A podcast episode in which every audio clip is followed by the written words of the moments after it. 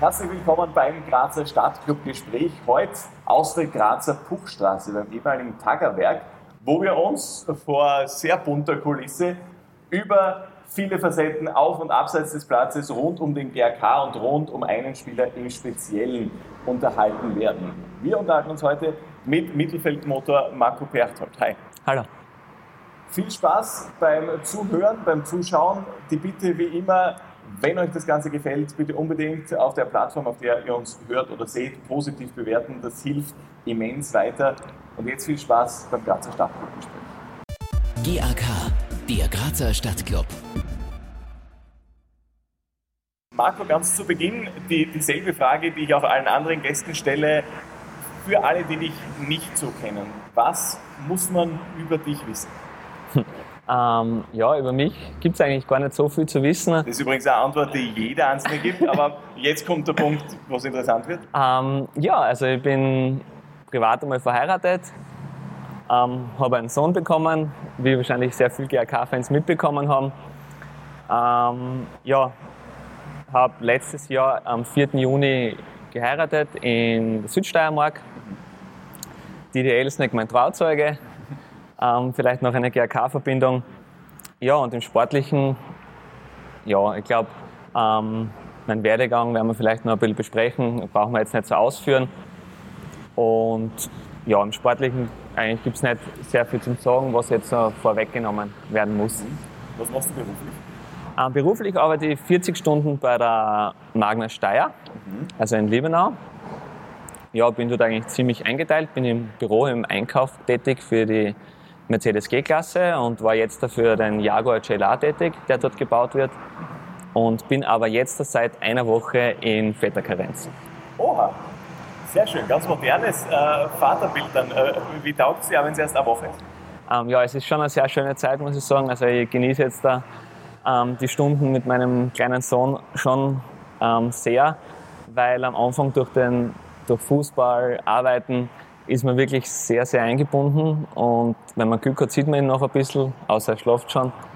Ähm, also darum ist es sehr, sehr schön und ja, ich bin jetzt wirklich sieben Monate, also eine extrem lange Zeit und ich freue mich schon sehr drauf. War das für dich immer klar, ja, ich, ich will das auch machen ähm, und ich denke mal, es ist vielleicht ein, ein, in einem Betrieb, wo ähm, viele Menschen am Fließband arbeiten und so weiter, ist das, schätze ich mal, dieses Rollenbild, dieses Rollenverständnis gar nicht noch bei jedem so verankert. Da hat man schon ein bisschen Pionierrolle. Ähm, es ist gar nicht so. Also bei uns im, im Büro ist es schon so, dass teilweise die Väter Karenz gehen. Mit sieben Monaten war ich sicher eine Ausnahme, muss ich sagen. Also die meisten nehmen das Papa-Monat oder gehen zwei, drei Monate. Aber für mich war es im Vorhinein klar, dass ich, wenn ich die Chance habe, das machen werde, weil eben uns Fußballern sage ich mal, so wie wir beim GRK eingespannt sind, fehlt einfach der Nachmittag, den andere frei haben mit ihren Kindern. Und darum nutze ich das jetzt schon sehr. Mhm. Du hast ja schon angesprochen, vorher, wir werden über den Werdegang reden. Und da ist mir in der Vorbereitung eins entscheidend aufgefallen. Ähm, du musst horrende Gehaltsvorstellungen gehabt haben oder noch immer haben, weil deine ehemaligen Clubs sie sind so ziemlich alle in finanzielle Schwierigkeiten geraten. Also der GRK, ähm, dann haben wir ähm, Bashing, die auch nicht immer ganz rosig da gestanden sind. Dann haben wir noch, da war doch noch ein Verein. Ähm, Neustadt. Na, ja, genau. Gradkorn ist auch nicht unbedingt, dass man sagt, äh, von Geld überhäuft, eher im Gegenteil. Ähm, ja, was hat dein Manager bei Gehaltsverhandlungen richtig gemacht? Ich glaube in, in, der Beziehung auch sehr wenig, weil, weil sonst äh, müsste nicht mehr die 40 Stunden arbeiten gehen zum Magna. Ähm, aber wie du schon angesprochen hast, es schaut, ja, es schaut schlimm aus, sage ich bei den, bei den Clubs. Aber ich hoffe, dass es nicht an, an, mir liegt oder ich weiß, dass es nicht an mir gelegen ist. Ähm, ja, das waren einfach Sachen. Gradcon ist, glaube ich, erst seit zwei Jahren mhm. Konkurs gegangen, also da war ich schon lang, lang weg. Ähm, Bashing, ja, das war zeitweise die Red Bull-Unterstützung dann für die drei Jahre, vier Jahre, es gegeben hat dort. Ja, GRK wissen wir alle, mhm. dass da mehr.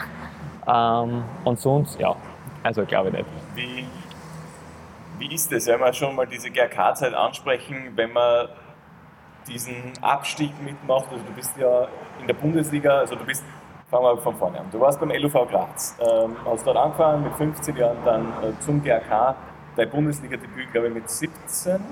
Mhm, 17, ja. Und gegen Pasching war das damals. Und dann aber relativ bald kamen die finanziellen Schwierigkeiten, Aufstieg in die Regionalliga. Gesagt, geh mit, ich mache das weiter. Wie war die Zeit damals? Ja, also einerseits war es, jetzt einmal positiv zu sagen, für uns Jungen sicher keine, keine schlechte Zeit, weil hätte, hätte der GRK wirklich so viele finanzielle Möglichkeiten gehabt, wie sie früher gehabt haben, wäre es wahrscheinlich für uns Jungen sehr, sehr schwer gewesen, den Step hinauf zu machen, vor allem in so einer groß, großen Anzahl. Ähm, von dem her war es, es sehr gut, dass, dass vielleicht nicht mehr das ganz große Geld da war. Im also, und auf der anderen Seite, im Negativen, war es eine sehr, sehr schwere Zeit dann, weil man ist einmal in der Bundesliga, man hat den Schritt geschafft, man hat sich auch dort ähm, relativ gut behauptet. Ich war dann auch in die gewissen ähm, ÖFB-Nationalauswahlen. Und dann kommt eben der Abstieg in die Regionalliga. Ich kann mich noch ganz genau an das Training erinnern. Also wir haben dort mit dem Arbeit Stefan Laktattest gehabt. Und dann hat es Kassen, ja, wir schaffen auch den Sprung in die zweite Liga nicht. Also es wird die dritte Liga. Ähm, der Laktattest ist dann auch abgebrochen worden. Gott sei Dank, muss man sagen, weil für den Kopf war das dann schon eine Sache, die sehr, sehr schwer zu verdauen war. Und ja, dann war es eben so, dass man gesagt hat, ja, was macht man? Bleibt man jetzt noch da ähm, ein Jahr und hofft, dass man wieder hinaufkommt? Oder schaut man, dass man in die Bundesliga kommt oder wieder dort bleiben kann? Ich habe mich dann eben für das entschieden, dass ich noch ein Jahr im GRK weiterspiele und er hoffentlich den Aufstieg schafft. Das ist uns dann leider nicht geglückt. Wir sind dann, glaube ich, Dritter geworden. Ich glaube, Völkler Bruck. Alles G-Zeiten? Nein, das war eh Didi Begam ah, und Rajkovic und so. Mhm. Ähm, wir sind dann, glaube ich, Dritter geworden. Ich glaube, Völkler Bruck ist aufgestiegen. Und ja, somit ist das dann eben für mich weitergegangen, weil ich wollte im Profifußballer bleiben und habe dann ja, damals einen Vierjahresvertrag bei Magna Wiener Neustadt unterschrieben. Ja hat für dich diese Erwartung, ich will Fußballer werden, Profifußballer werden, was hat davor diese Faszination ausgemacht und wurde diese Faszination dann äh, tatsächlich erfüllt oder war Enttäuschung da, dass das vielleicht doch nicht so ist, wie man sich vorstellt? Ja. Ähm, natürlich, was macht die Faszination Profifußballer aus? Ja, man sieht die ganz großen Spieler. Damals war es Del Piero, Zidane, jetzt ist es Ronaldo, Messi. Ähm, da will, glaube ich, jeder den großen Sprung schaffen und genauso sein wie die. Und für mich war eigentlich immer klar, dass ich sage, ich möchte Profifußballer werden. Ich gebe alles dafür, ob es dann funktioniert oder nicht, weil ich glaube, das wollen sehr, sehr viele. Jeder, der mal Fußballspielen anfängt in kleinen Jahren, möchte Profifußballer werden. Und ja, bei mir hat es dann Gott sei Dank geklappt, muss ich sagen. Bin ja sehr froh drauf, darüber, dass es natürlich nicht so geworden ist wie Messi und Ronaldo und Del Piero, äh, ja, sei dahingestellt. Aber die Faszination Profifußballer ist schon, es ist schon ein schönes Leben, wobei die Welt, Profifußball oder generell die Fußballwelt nicht immer ganz einfach ist und von außen ähm, sehr viel glitzert, sage ich mal, und sehr viel schön ist. Aber wenn man dann wirklich ganz tief drinnen ist, ist es ist nicht immer alles schön, was so von außen aus schön angesehen wird Beispiel? Ja, man vergisst oft zum Beispiel, dass man als Profifußballer, da gibt es keine Feiertage oder Wochenenden. Ähm, dann kommt auch der Neid dazu von sehr, sehr vielen Personen, die das natürlich auch gerne geschafft hätten. Und ja, es sind einfach so Kleinigkeiten, die dann trotzdem immer einen leichten Stich geben der aber im Großteil, sage ich mal, ich kann das jetzt beurteilen, im Berufsleben auch der Fall ist. Ähm, wie ist es als, als Fußballer? Man muss doch mit, mit viel Druck umgehen, würde ich jetzt mal sagen. Also da, da, vor allem zum Beispiel jetzt deine Rolle auch beim GRK ist doch eine, ähm, du wurdest geholt, eben als ehemaliger Bundesliga-Fußballer, da, da lastet schon ein Druck. Wie geht man damit gut, positiv um, sodass es nicht negativ auf die Leistung auswirkt? Es ist nicht immer einfach, sage ich mal, mit dem Druck umzugehen. Das ist auch so ein Thema in der Fußballwelt, das vielleicht oft vergessen wird. Es kommen jetzt immer mehr Stimmen heraus, Semi Khedira, Ronaldo, der Wechsel Real.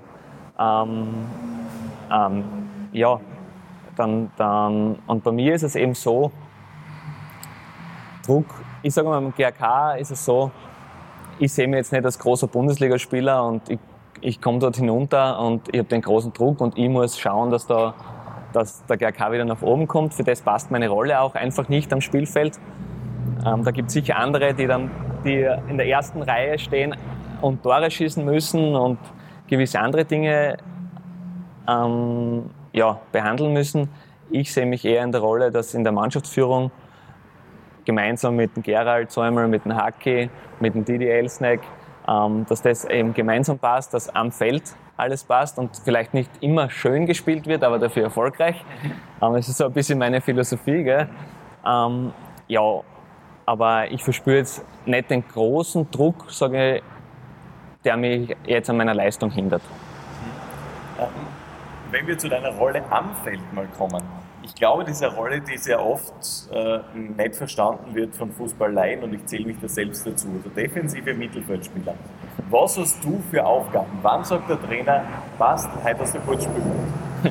Ja, als defensives Mittelfeldspieler ist es, ist es nicht so einfach, sage ich mal, die Rolle nach außen klar darzustellen, weil es hat viel äh, taktisches Konzept dahinter ist. Man muss viele Räume schließen, die vielleicht von anderen vergessen werden in der Mannschaft.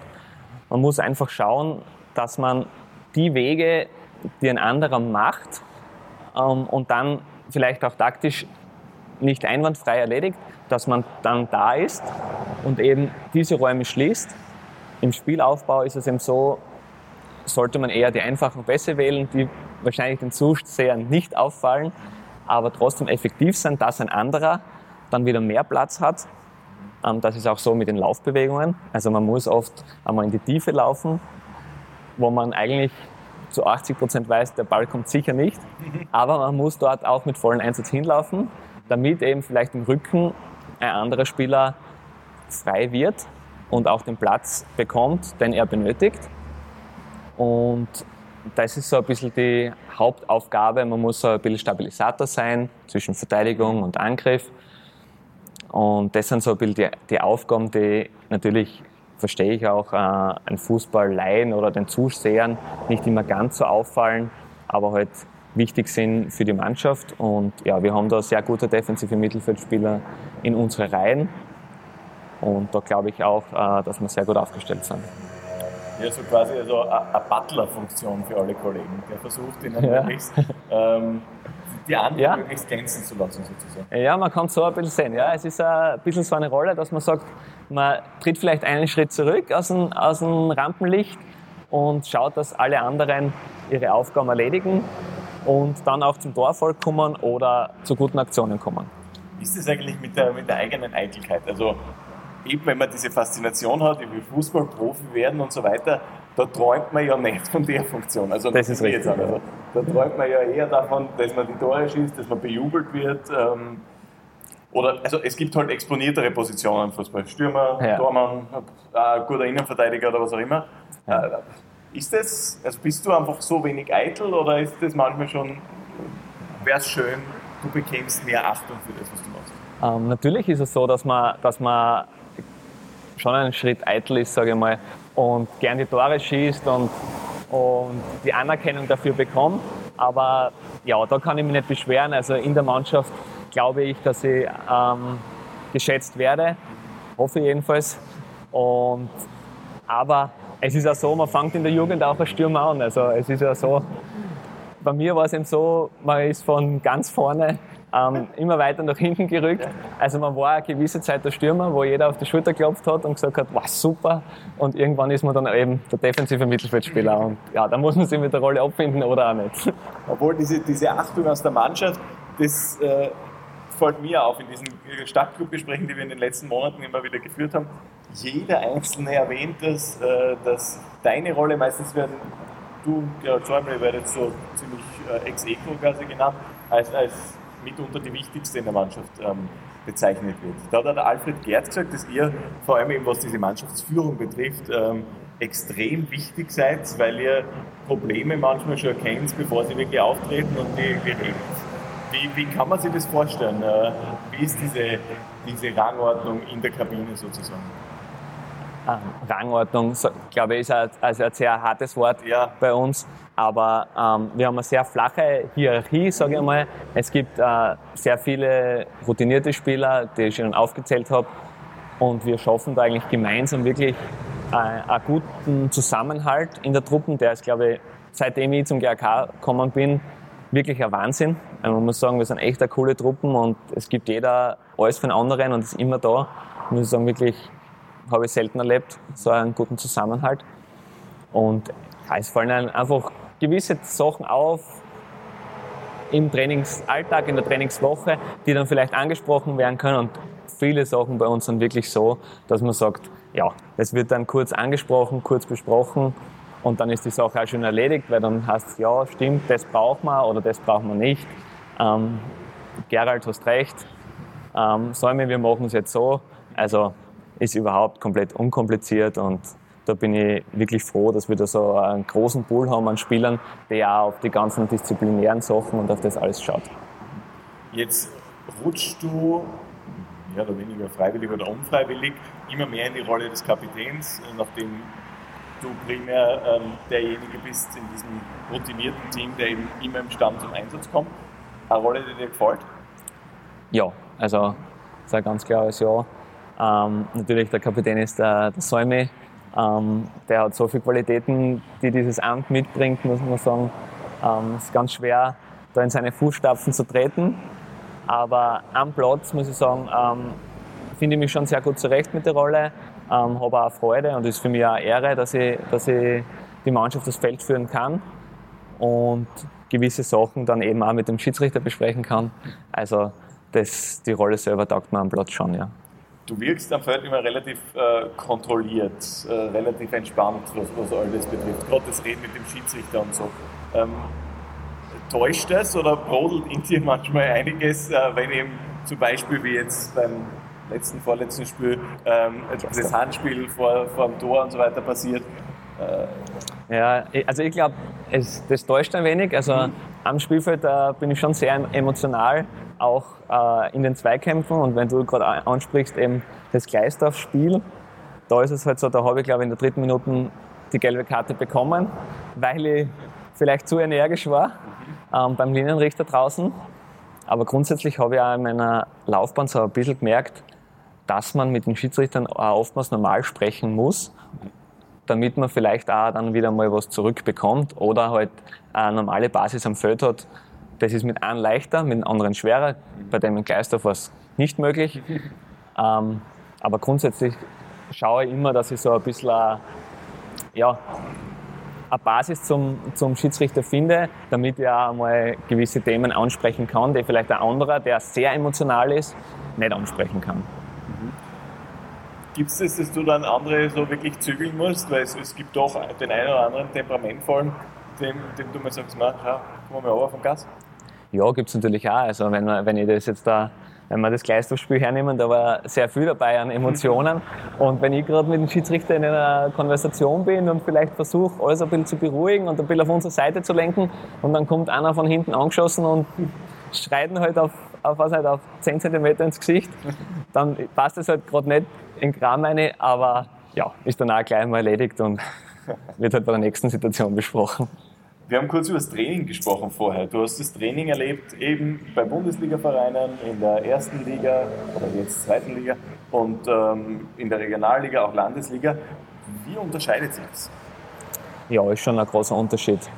Ähm, Bundesliga ist einfach vom Tempo viel, viel höher. Es ist zweikampfbetonter. Es spielt jeder um sein Leiberl, muss man ehrlich sagen. Es gibt jeder im Training auch 100 Prozent, weil es geht am Wochenende wieder um einen Stammplatz. Es ist sehr viel Taktik dahinter, muss man sagen. In der zweiten Liga ist es wieder so, da ist vielleicht ein bisschen weniger Taktik. Ähm, das Tempo ist ein bisschen weniger, aber die Robustheit ist ähnlich.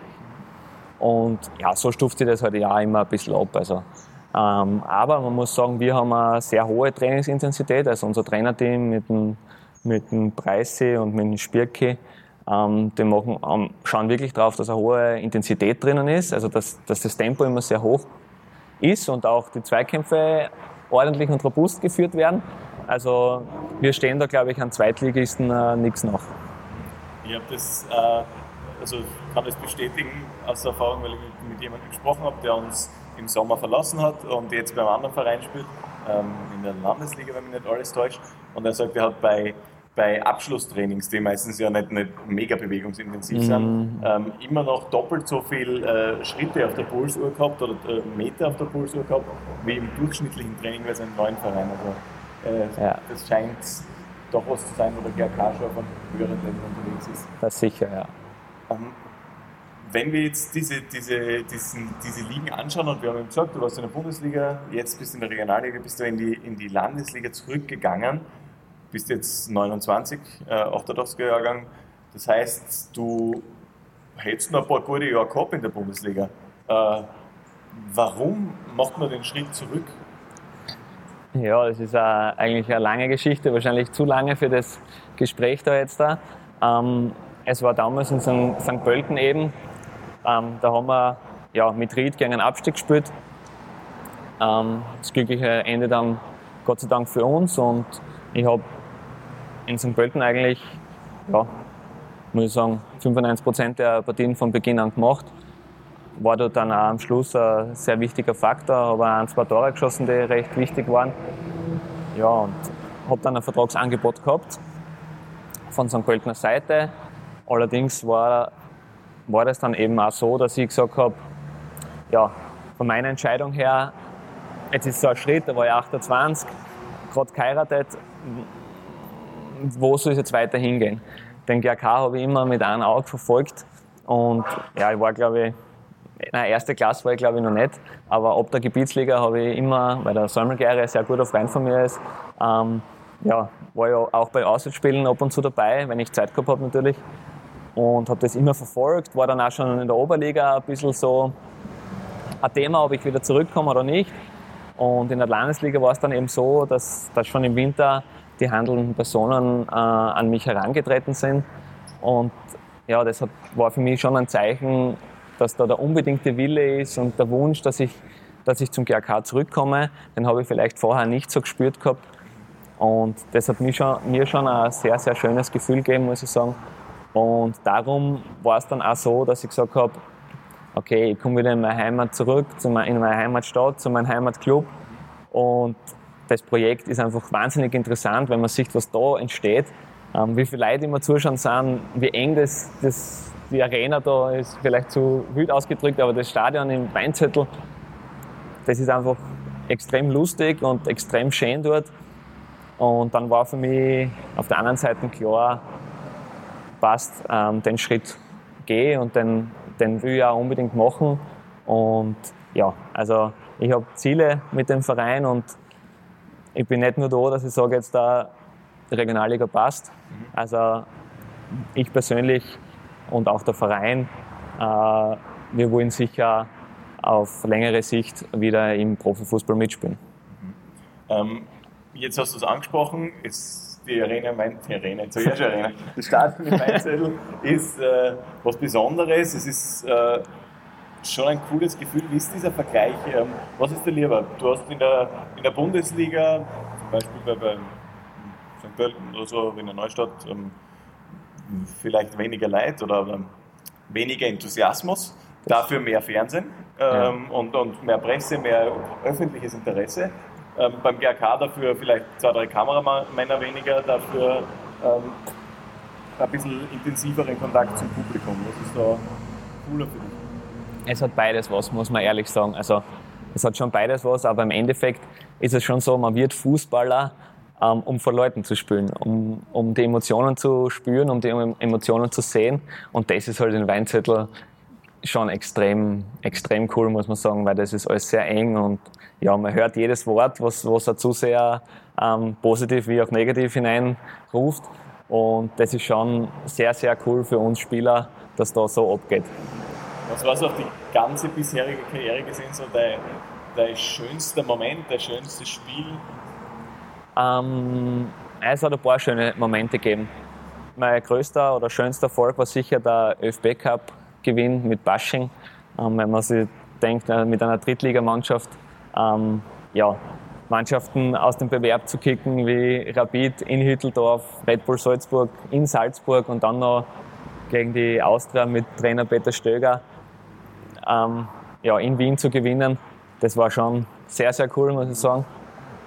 Aber es hat ja, sehr viel, sehr, sehr viele schöne Sachen gegeben. Auch das Europa League-Spiel in Portugal ist extrem schön gewesen. In Grödig habe ich eine schöne Zeit gehabt, eben in Didi aber auch sportlich sehr erfolgreich. Also es hat sehr, sehr viele schöne Momente gegeben. Für mich persönlich ist es natürlich immer schön, mit einem Tor irgendwie, wie wir schon gesagt haben, die Anerkennung zu bekommen. Und da waren halt die St. Pölten-Tore schon ja, sehr wichtig und sehr schöne, weil es halt auch ein Abstiegskampf gekommen ist, muss ich sagen. Ähm, Jetzt kenne ich auch eine Drittligamannschaft, die zumindest da ein ÖFB Cup Match schon gewonnen hat. Ähm, und ich habe nach dem Spiel damals den Scherz gemacht, äh, nach dem Mannsdorf Match ähm, noch sechsmal gewinnen und wir sind wieder im Europapokal. Ähm, was unterscheidet uns heute von äh, Hashing damals? Ja, schon, schon einiges. Ähm, es ist so, wir waren in Bashing damals ähm, von Red Bull unterstützt, muss man ehrlich zugeben. Und es ist auch nicht von der Hand zu weisen. Wir waren Vollprofis dort, also alle 24 Kaderspieler waren Vollprofis, das Trainerteam waren Vollprofis, die Masseure, die Physiotherapeuten, das waren, die waren täglich da für uns. Und auch von der Mannschaft, äh, von der Kaderdichte, sage ich mal, waren wir da schon äh, sehr, sehr gut und wirklich qualitativ hochwertig aufgestellt. Ähm, aber was was der große Unterschied ist. Wir haben die Fans, die Emotionen im Rücken, mit denen kann man schon auch äh, sehr viel gewinnen und sehr viel machen. Ist das für mich, ich, hab, ich bin mir nicht ganz sicher, ob das nur so, so ein Fußball-Marketing-Schmäh so dieses, ah, da, da gehen noch mal ein paar Prozent mehr, wenn, wenn viele Leute im Stadion sind, wenn die Stimmung gut ist, oder stimmt das nicht? Ja, das ist definitiv so. Also, wenn man beim Aufwärmen schon rausgeht und, und man sieht die Leute, man sieht, man sieht dort, dass da wirklich was abgeht, ähm, das, das pusht innerlich noch ein bisschen mehr, vielleicht eh so wie du gesagt hast, die paar Prozente. Das ist schon sehr, sehr schön. Also wenn man da rausgeht in, in Stadien, die voll sind, wo die Kurve schon da ist vielleicht, das ist schon ein sehr, sehr schönes Gefühl. Ähm, ein Spiel, bei dem richtig was abgegangen ist, das jetzt auch im Zusammenhang mit deinem Sohn, dem Felix, war das Spiel in, äh, gegen Volzberg. Äh, beschreib doch bitte mal die letzten Minuten äh, für uns nochmal aus deiner Sicht. Also wir haben die Situation, der GRK ist hinten bis zur was nicht, 89., 90. Minute. Was ist in den, äh, den folgenden Minuten ähm, aus deiner Sicht alles passiert? Ja, also das war wirklich ein Wahnsinnsspiel. Also wir haben, ich kann mich nicht mehr ganz genau erinnern, aber wir haben recht gut gespielt. Wir haben dann unglücklich am Anfang ein Tor gekriegt gleich und war dann eigentlich am, waren dann eigentlich am Drücker, aber ja, okay, haben kein Tor gemacht. Kann, ist so. Und dann kommt, glaube ich, die 88. Minute. Ich weiß gar nicht, wer der Torschütze war. Almi? Was ist das zweite war der Fischer? Fischer, das weiß ich noch, ja. Also erstes Tor lassen wir dahingestellt, das ist passiert. Ähm, ja, und dann haben wir, glaube ich, Ballbesitz und ein Spieler von uns wird gefault. Ja, dann sehe ich schon in, Didi zum Schiedsrichter laufen und halt wild gestikulieren. Wobei er gar nichts Schlimmes gesagt hat, glaube ich, ich bin nebengestanden. Aber der Schiedsrichter war, glaube ich, auch von den Emotionen etwas geleitet, das bei uns auch oft im Weinzettel der Fall ist, muss man sagen, um kurz auszuschweifen. Mhm. Ja, und dann, ja, der Didi mit Gelb-Rot vom Platz, war natürlich auch ein Wahnsinn. Damals übrigens im Volzberger Dress. In, damals im Volzberger Dress, ja. ja. Und ja, und dann schnappt sich der Fischer Andi den Ball und schießt, glaube ich, einen Freistoß. Ja, und der trifft, glaube ich, den Kami genau auf der Schulter. Und der, der Kami fälscht den Ball dann ähm, ins Tor.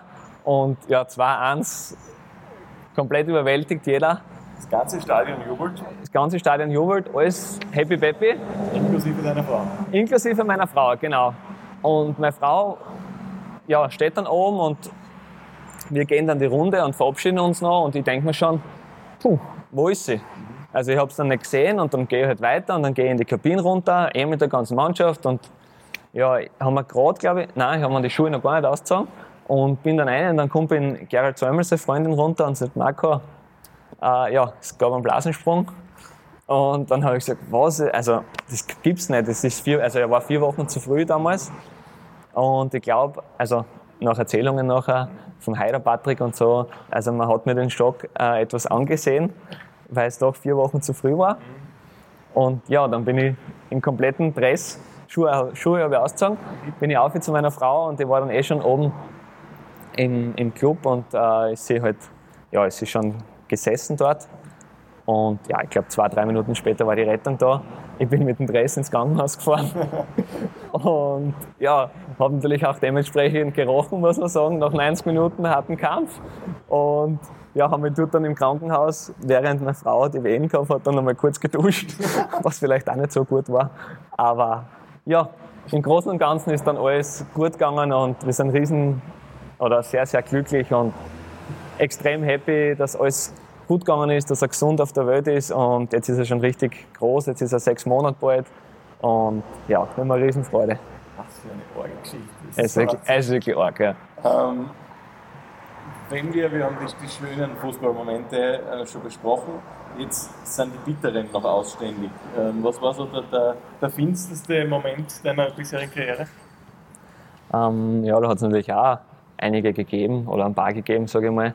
Ähm, sicher, also für uns oder für uns bitter, ich sage jetzt uns GRK, aber auch mich persönlich, sicher der, der Abstieg in die Regionalliga, muss man ehrlich sagen, wenn man da als junger Spieler noch die Chance gehabt hätte, in der Bundesliga zu spielen, so wie es auch damals bei unseren Stadtrivalen war, muss man sagen, da war auch finanzielle Probleme. Dann sind sehr viele junge Spieler nach oben gekommen, Janci, Beichi, Basti, Rödelbasti. Und ja, die haben, dann auch die, die haben dann auch die Möglichkeit gehabt, dass sie da noch länger Bundesliga-Luft schnuppern und auch noch sie etablieren und ja, haben dann auch eine super Karriere gemacht. Und bei uns war es dann eben so, okay, Regionalliga, das war sicher für uns persönlich und auch für den Verein sehr bitter, muss man sagen. Ähm, ja, dann bin ich leider, muss ich sagen, einmal abgestiegen mit Gradkorn. Das erwähne ich natürlich nicht sehr gern, aber gehört auch dazu. Also da sind wir wirklich, ja, ich glaube mit einem Punkt sind wir da abgestiegen. Ähm, ja, und was hat es dann noch gegeben? Ja, der Nichtaufstieg mit Basching war recht, recht schwer zu verkraften, weil wir waren schon acht Punkte vorn im Frühjahr, muss man sagen. Und haben dann die Dinge noch verspielt. Also wir haben, noch, wir haben einen acht Punkte Vorsprung gegenüber den Lask verspielt.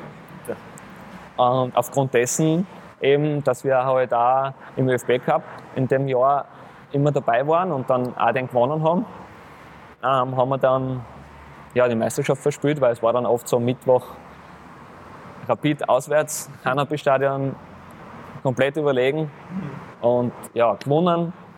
Peter Schöttl damals entlassen worden dann. Dann kommst du am Samstag, glaube ich, nach Vöcklermarkt war das, kann mich erinnern, Kunstrasen. Ja, 1-1. Ja. Und somit ist es dann halt immer, und das ist uns öfters so gegangen. Das sind genau diese Partien danach, wo man halt so ein bisschen dahin nudelt. Genau, das sind genau solche Partien, wo man, die dann extrem schwer sind für den Kopf, für die Beine, für alles drumherum. Ja, und dann, also an die Vöckelmarkt-Partie kann ich mich noch erinnern, 1-0 fahren und in der 90. Minute ein Foul, 11 Meter, 1-1. Ja, und so ist das dann immer gegangen. Irgendwann hat der Lask dann einen Punkt Vorsprung gehabt am Ende. Ähm, jetzt kommt der 30er langsam aber sicher. Ja. Äh, ist Alter was, was dir wurscht ist? Oder ist das schon was, was dich beschäftigt?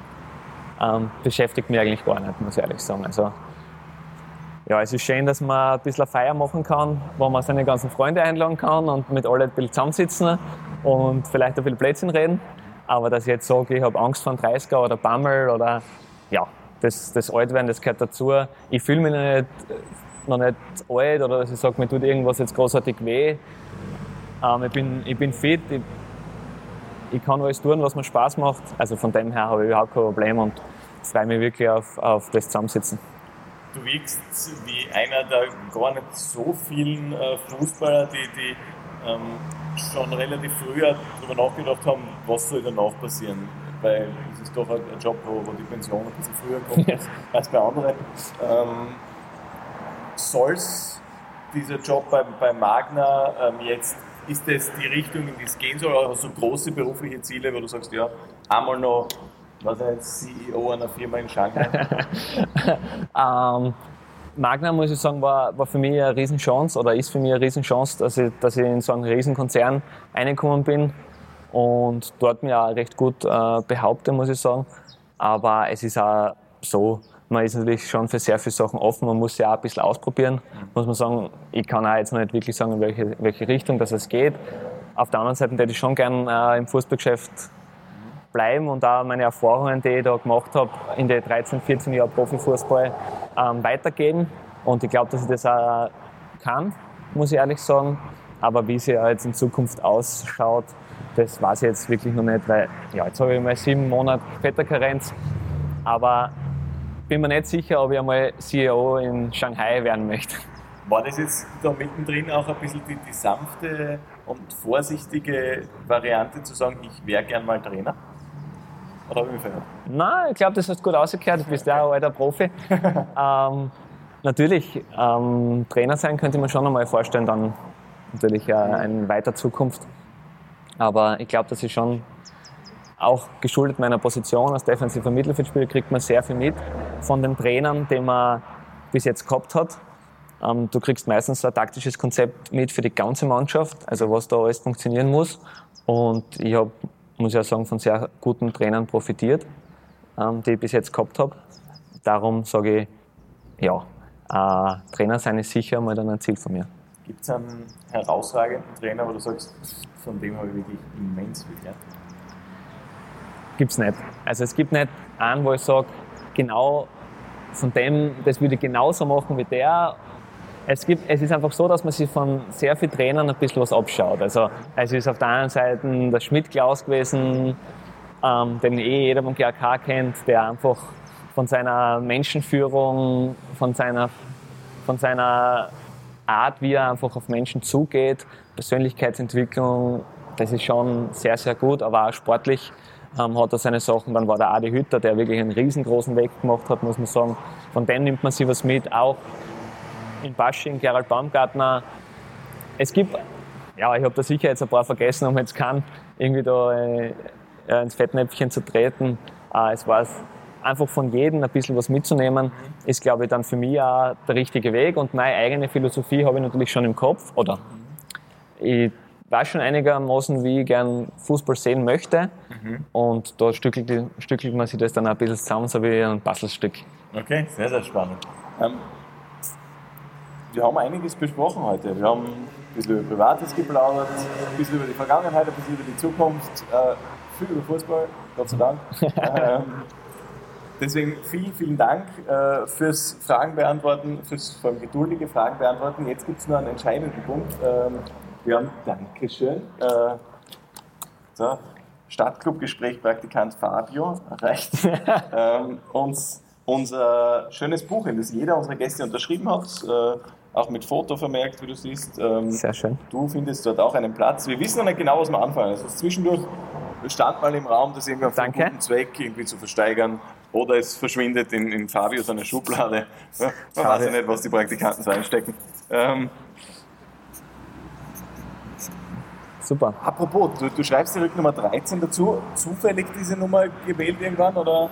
Nein, es hat schon einen, einen Hintergrund. Mhm. Ähm, wie ich gekommen bin in der Landesliga, also meine Nummern sind normal 26 und 13. Ja. Ähm, waren beide belegt. Mhm. Und ja, dann habe ich mich für, den, für die 8 entschieden. Mhm. Und ja, die Nummer 13 ist eigentlich so, mit der spiele ich eigentlich immer im, ich sage mal, im Amateurfußball. Mhm. Und mit der 26 dann eine Stufe höher. Ja, doppelt so viel. Doppelt so viel, so ist ja. es. Ähm, ja, im Profibereich, wobei es nicht ganz stimmt. In Kapfenberg habe ich auch mit der 13 gespielt, aber das ist so ein mhm. bisschen mein Hintergedanke. Also wenn der GRK dann hoffentlich im Profifußball ist und ich noch dabei sein darf ähm, und am Platz meine, meine Runden drehen, dann werde ich wieder mit der 26 spielen. Sehr gut, die ist momentan eh nicht vergeben. Ja, momentan ist sie frei und ich werde es auch so halten, dass sie nicht mehr vergeben wird. Sehr gut, hätten wir das ausgemacht. Ähm, vielen, vielen Dank fürs mit dabei sein und fürs Fragen beantworten. Danke, also danke, dass ich dabei sein habe dürfen. Es war echt schön und eine lustige Zeit. Sehr gut. Ähm, danke euch auch allen fürs Einschalten, fürs mit dabei sein auf den äh, Podcast-Plattformen oder auch auf YouTube. Gerne weiterempfehlen, Freunden davon erzählen, im Sitznachbar, im Weinzödel kurz einmal ähm, auf die Schulter tippen und sagen, ah, das musst du anschauen. Das wäre super. Ähm, bis zum nächsten Stadtclub-Gespräch. Ciao. GAK, der Grazer Stadtclub.